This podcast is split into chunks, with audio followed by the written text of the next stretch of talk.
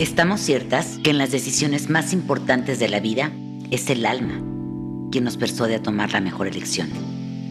A través de este espacio, pretendemos compartirte algunos temas, experiencias, meditaciones, relatos, poesía y más, que puedan acompañarte a encontrarte, descubrirte y transformarte.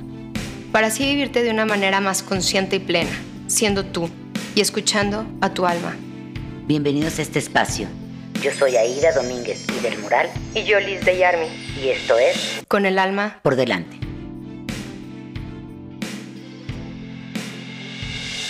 Hola, bienvenidos a Con el alma por delante. Gracias por acompañarnos nuevamente. Estés haciendo lo que estés haciendo en este momento, que todo sea para tu mayor bien. Si estás en casa, si estás trabajando, si estás por dormir. Liz, hola, buenas tardes, días, Hola, noches, bienvenida. ¿Cómo estás? Todavía con mucha información en mi cabeza de la última vez que tuvimos a Alejandro. ¿Qué Lo tal? bueno ¿Qué tal? Es que lo seguimos teniendo con nosotras. hasta que el tema termine. Así que bueno, en diciembre nos hablemos. Ajá, volvemos a bienvenido hablar. Alejandro, bienvenido. Qué padre estar aquí hablando y de aquello que nos quedamos tan interesante. ¿Cómo, ¿cómo estás. Alejandro? ¿Cómo estás? Gracias. La cosa es que agradezco que esté otra vez aquí, porque la, la vez pasada no sabían que se podían esperar, pero ahora ya tienen una idea. Y de todos modos sigo aquí. O sea, Entonces, eso. Oye, pues qué Alejandro. bueno que quieren oír mis necedades y mis ideas. No, y que tú vas a aguantar nuestras Gracias por preguntas. compartirlo. Gracias. Este, la vez pasada yo me quedé y entonces hizo como una pequeña relación. Me quedé con unas frases que decías, la experiencia de abrir el corazón te hace crecer. De ahí salía que esta parte de crecer era mm, que el ser se ampliaba. Crecer es que el ser se amplía. Eso ¿Sí? nos lo dijo después, pero era, decías como que, que el amor de pareja solo es para adultos. Y yo juro que yo amaba Desde pequeña. a los ocho años. ¿Qué onda con esta parte? Ajá, con esta parte de, de, de- de- del amar es solo para adultos. Entonces, todos, lo- todas las relaciones, no, no todas las relaciones. ¿Qué es ser un adulto? Tener Uy, sí. 18 y 21. Me acaban de hacer un montón de preguntas juntas. Venga, tenemos Vamos, tú no te 25 apures. minutos, 30 para que nos digas todas. El ser está ahí detrás de mí, dentro de mí. Yo soy el que soy. Aunque cuando estoy aquí con ustedes, aparento que soy diferente. Aquí pongo cara de este, que entiendo las cosas que voy a decir y demás. Allá adentro vivo en, mi- en medio de mis dudas. Allá adentro tengo la conciencia de que existo y vivo la experiencia de existir. Eso es lo que yo llamo mi ser, mi ser auténtico Por lo que Lo dice que Jesús, vive- yo soy el que soy, ¿no? detrás de mis personajes, detrás de mis máscaras, detrás de los roles que juego, esa parte esencial mía A ver. es lo que yo llamo ser. Ajá. Y entonces este tus roles no que yo eres. llamo- no. No. Cuando soy No soy mamá. yo auténticamente, lo que yo soy se ve necesitado de adaptarse a los contextos. O sea, tú soy, lo vas como... Sí, sí, pero a ver, soy mamá a tu misma pregunta. es como... No, no eres mamá, eres Aida. Eres Aida Desempeñando un rol. que hace cosas como para ser mamá, pero que las haría diferentes si fueras mamá en Arabia Saudita. Por eso, o sea, un huevo no es un pastel, pero un huevo es parte de un pastel. Claro. Entonces, ser mamá es parte de mi ser. Pero el ser no es la suma de las partes. No, el ser es una teóricos. El ser es una esencia y ser mamá es un rol. Tu, tu esencia es así Sí, sí, y sí. uno de tus... De tus mm, Por eso, el huevo, la leche, la mantequilla o lo que sea. pero, la, menos ajá. así yo lo creo. pero la leche es leche. La verdad es también. que puedes poner el huevo, la leche, la mantequilla y todo, y si no haces el proceso de fundirlos en una unidad, no nunca va a haber pastel. Exacto. Y la suma de las partes no hace el todo. El todo. Entonces, lo que yo soy, lo que yo, Alejandro, llamo mi ser, y así me entiendo, no está estático. Se está moviendo y se está eh, en continuo reto, en continuo conflicto, con continuas limitantes, pero en un proceso de ser siempre más, que es lo que yo llamo crecer, Ser siempre- Ujú. ser siempre más. Ahora, Cuando en la vida me encuentro con alguna herida, cuando evito vivir alguna experiencia que me tocó, cuando me defiendo, cuando me apego al rol, cuando dejo de ser Aida para ser mamá, cuando dejo de... Pero entonces eres el ser así como cuando estás sola, como cuando estás en... No necesariamente puede ser... Porque también soy contigo y no soy contigo como soy con ella y eso es parte del ser. No. No, me del ser regreso. más atrás. A ver, el ser está de mi piel para adentro. El ser es una Sí, experiencia. tu alma. Es una experiencia. La experiencia de que existo y de que me doy cuenta de que existo. Hay quienes dicen que el ser es algo trascendente, que pasa de cuerpo en cuerpo, y yo, yo no lo sé. Yo tengo la conciencia de que sé que existo. Básicamente, no porque pienso y luego existo, sino porque he sido amado en la vida y eso me ha hecho voltear a ver, aquí estoy yo y este quién soy, ¿no? Entonces, quien nunca se siente amado, nunca se siente en su Tiene, ser. tiene poca conciencia de su ser. Voy a Por eso el amor es... Ahora, vivimos en una cultura en donde se trata menos de ser y más de parecer. Y menos de vincularnos. Y cada vez menos con esta pandemia. Por supuesto. Menos vínculos, no conoces a nadie, o sea, con estos aparatos. Y se claro. empieza a vender la idea de que ni se necesita. De que yo puedo vivir bien a solas y encargar mis cosas por... Aquí iba a decir una marca. No, sí, pues aquí Sí ¿qué? puede. para ver si nos patrocinan. No, ajá. Luego les, les avisamos por si nos quieren Y me patrocinar. llevan a mi domicilio mis cosas y no tengo ni que salir. Ajá. Y no te relacionas, y no te vinculas. Es decir, lo que quien yo soy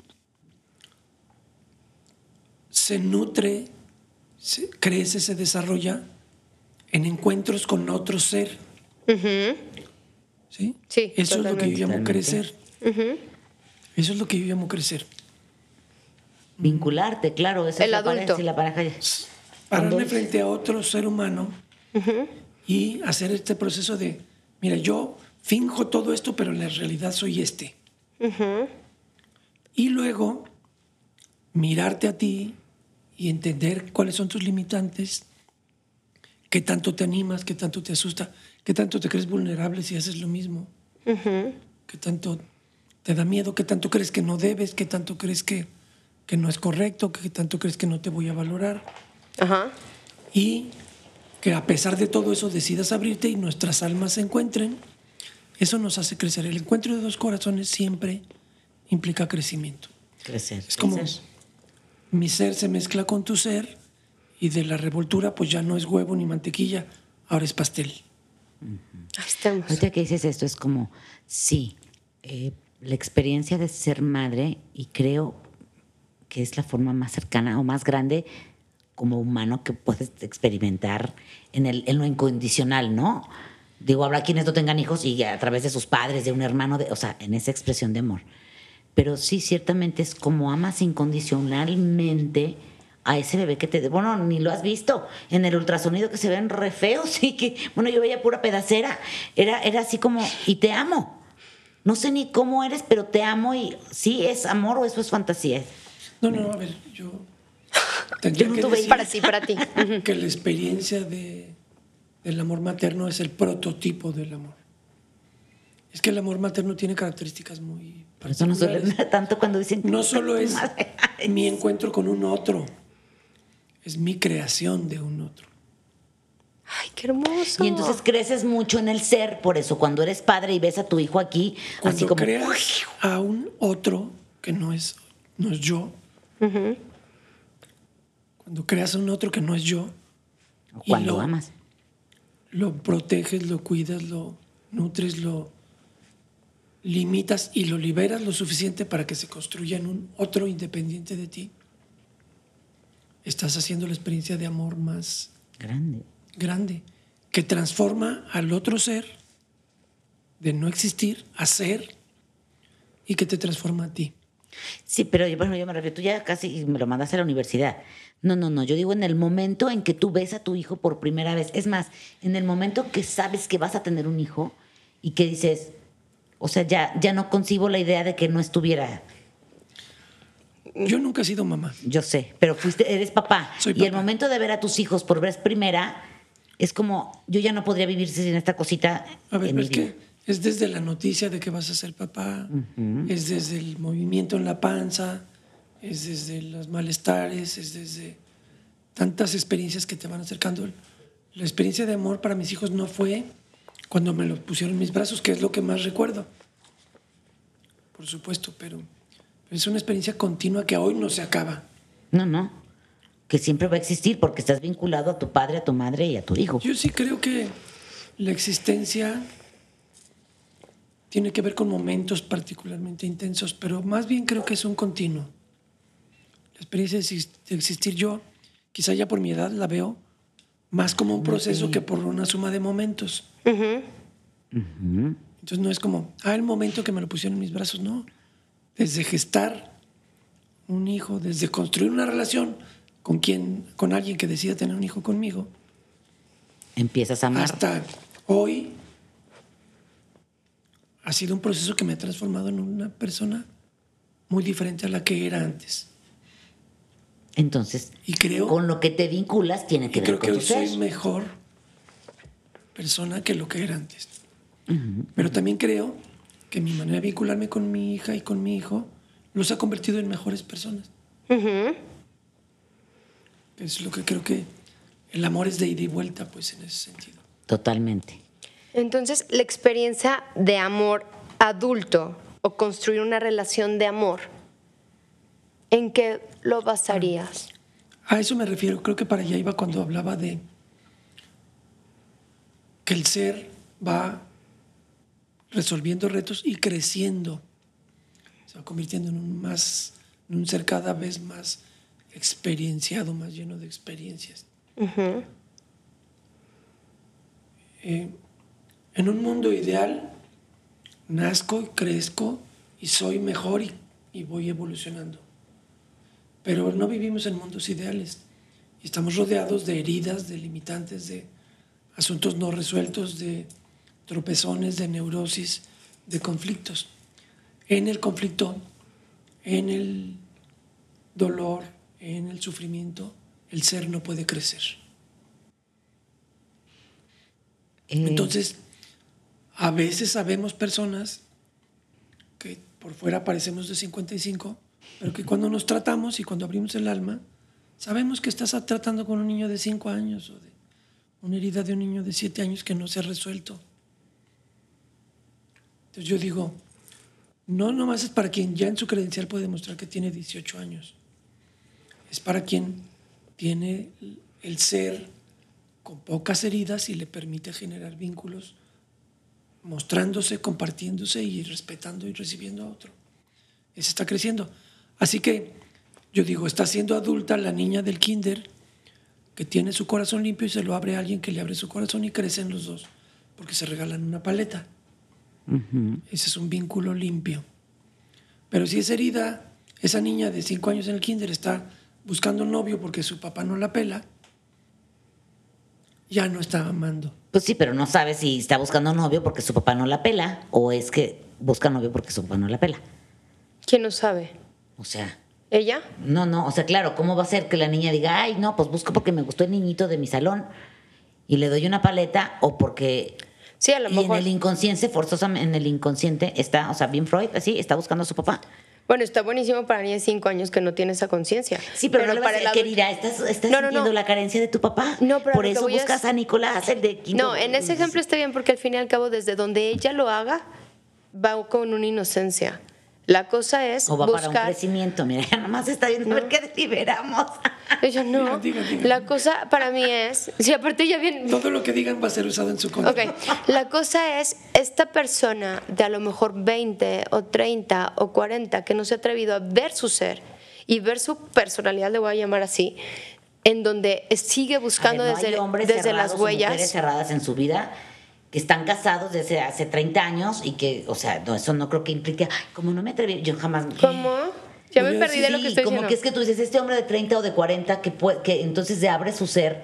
Pues no, porque cuando te casas, no. No, no, no. Yo, yo estoy hablando del encuentro en la pareja, porque el ya casado va evolucionando con las diferentes etapas o con los diferentes. Pero en el encuentro de la pareja, de, de- de estar afuera y buscar pareja, es como. Sí debe de implicar una conciencia de voltear a, a verte, o a lo mejor a través de otras experiencias, y, y decir, sigo siendo la niña o sigo siendo el niño en Sí, busca de pero es papá, que mamá. estábamos hablando del niñito de 5 años. Ah, pero era un ejemplo, Y yo ¿no? digo, sí, que, o sea, esa ver, niña es de que 5 años. Creo que no. sí en los dos casos. Sí, esa niña de 5 años que está teniendo el novio en el kinder, le falta papá. Sí, Ok. porque ordinariamente un alma de 5 años no anda buscando pareja. Mm, qué lindo. Un alma de 5 años está buscando jugar. ¿A qué edad se ocurre a un alma buscar pareja? ¿En la Pues adolescencia? mira, empieza en la pubertad la- los primeros síntomas de atracción hacia el sexo opuesto, más temprano para las mujeres que para los hombres. Pero ya digamos que de la adolescencia para arriba, Bueno, pero Liz decía que una chavita de 28, ¿cuál chavita de 28? Casi dijiste un adolescente. O sea, Ah, ahorita sí, de que ¿cuándo? decían. Sí. O sea, la edad es que a los 11, 12, Pero- porque primero es la mujer. es que también hay, habemos adultos de 55 que en el fondo somos unos niños de 8, heridos y protegidos. Y entonces no buscan. Y haber tenido, a estar en una relación de matrimonio no siempre quiere decir estar Claro. en una relación de amor. Te aplaudo. ¿Oyeron? ¿Oyeron eso? Es que de verdad eso es bien fuerte porque, pues sí, que a veces ni se sienten vistas, ni se sienten, o no, o qué, o no sabes, o así está y nos llevamos bien, o... Es decir, el, el matrimonio es un esquema social, un, un modelo Esa de era una interacción. pregunta. Ajá. Y hay mil razones por las que la gente se casa. Porque es buen partido, porque me conviene, porque, porque le dije que sí quería ser su novia no, no hay razones para terminarlo, porque estoy solo, porque me quiero ir de mi Pero casa. a ver, también hay gente que porque se está enamorada y se casan. Sí, porque estoy enamorado. O sea, hay, hay mil razones. Una relación de amor, que no de enamoramiento, implica la habilidad adulta de mostrar quién soy y de respetarte lo suficiente para que tú sepas que puedes aquí mostrarme quién eres. Lo cual se dice bien fácil, Pero cuesta eso implica mucho gran esfuerzo. Ok. Y entonces hoy que es una ¿Por época qué? de tantas separaciones, de es porque eso no me atrevo a mostrarme o no me atrevo a ver al otro o cuando ya el otro se muestra es, ay, así no era. No, a lo mejor puede ser No también. es cierto que tenía las ¿no? pestañas tan largas, era el rímel o No, cómo? puede ser voltear y decir, te elegí por una cuestión que no era. No, me queda claro que siempre que eliges y que la pareja llega porque tiene que llegar a enseñarte algo, yo estoy ciertísima de eso. Y aunque sea el más malo y la pareja más horrible que lo odies y lo aborrezcas, algo tuvo que venir a enseñarte y tú a esa persona. claro. Pero, como esta otra parte, ya me perdí. Ajá, lo vi. Y yo sí lo vi. Sí, ok.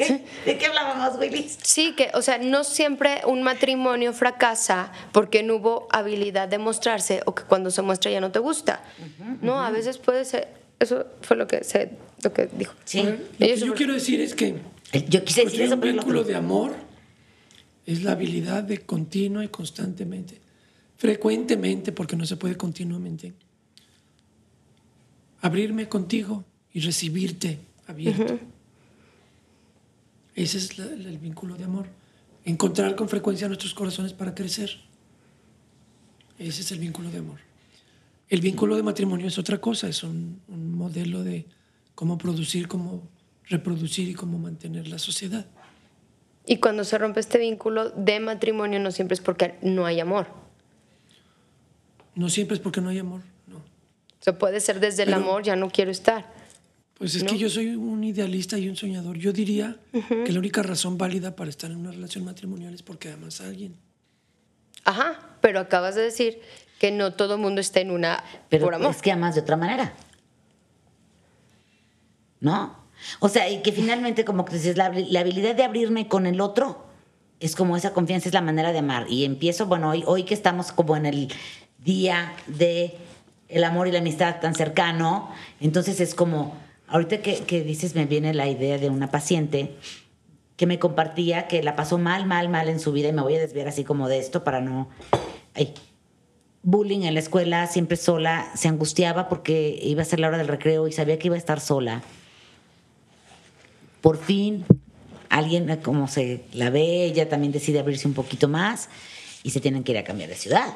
Gracias. Y vuelve a lo mismo, sola, a la biblioteca. Y cuando me dice, y me empieza a compartir la amiga que llegó y después a otra que, amiga que conoció, de verdad es que su cara era como como la de cuando estás enamorada, que, que no te hagas, que claro que te gusta, ve la cara que haces, ya sabes, así.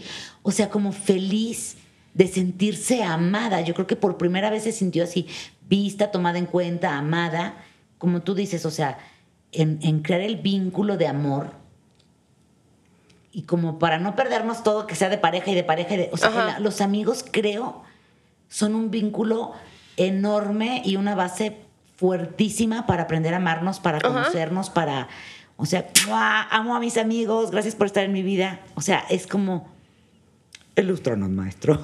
Así el aprovechando el comercial. Así, Lights Squadianas, a todas mis amigas. saludos a las amigas de la sí, saludos a las amigas. Lo que yo acabo de decir sobre el amor de pareja es igualmente válido para el amor de amistad. O sea, para que haya cualquier vínculo de amor tiene que haber una apertura de corazón donde tú te puedas sentir en confianza de entregarte y yo también. Eh, es decir, pasa que alguien no se siente querido por su papá porque le dio todo lo que necesitaba y le compró coche y le puso casa. y lo nunca le abrió el corazón.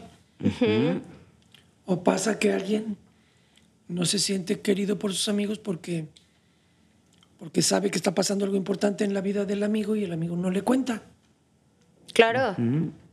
¿Sí? O que le cuentas a tus amigos tus cosas y le abres el corazón y es como en el juicio o recibes un comentario donde te sientes que no. Pero creo que eso es parte del crecimiento de la prepa, ¿no? Porque tú empiezas a salir al encuentro de los amigos. Carrera. Sí, bueno, secundaria, prepa, como que en la primaria es mm, tu amiguita que vas a la fiestecita, pero aún perteneces mucho a tu familia, tú no sales tanto, ¿no?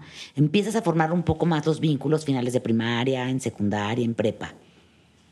Y empiezas a vivir esas, esas partes de amor y desamor ¿cierto? O sea, el de, le conté a mi amiga, confié y le dijo a la otra.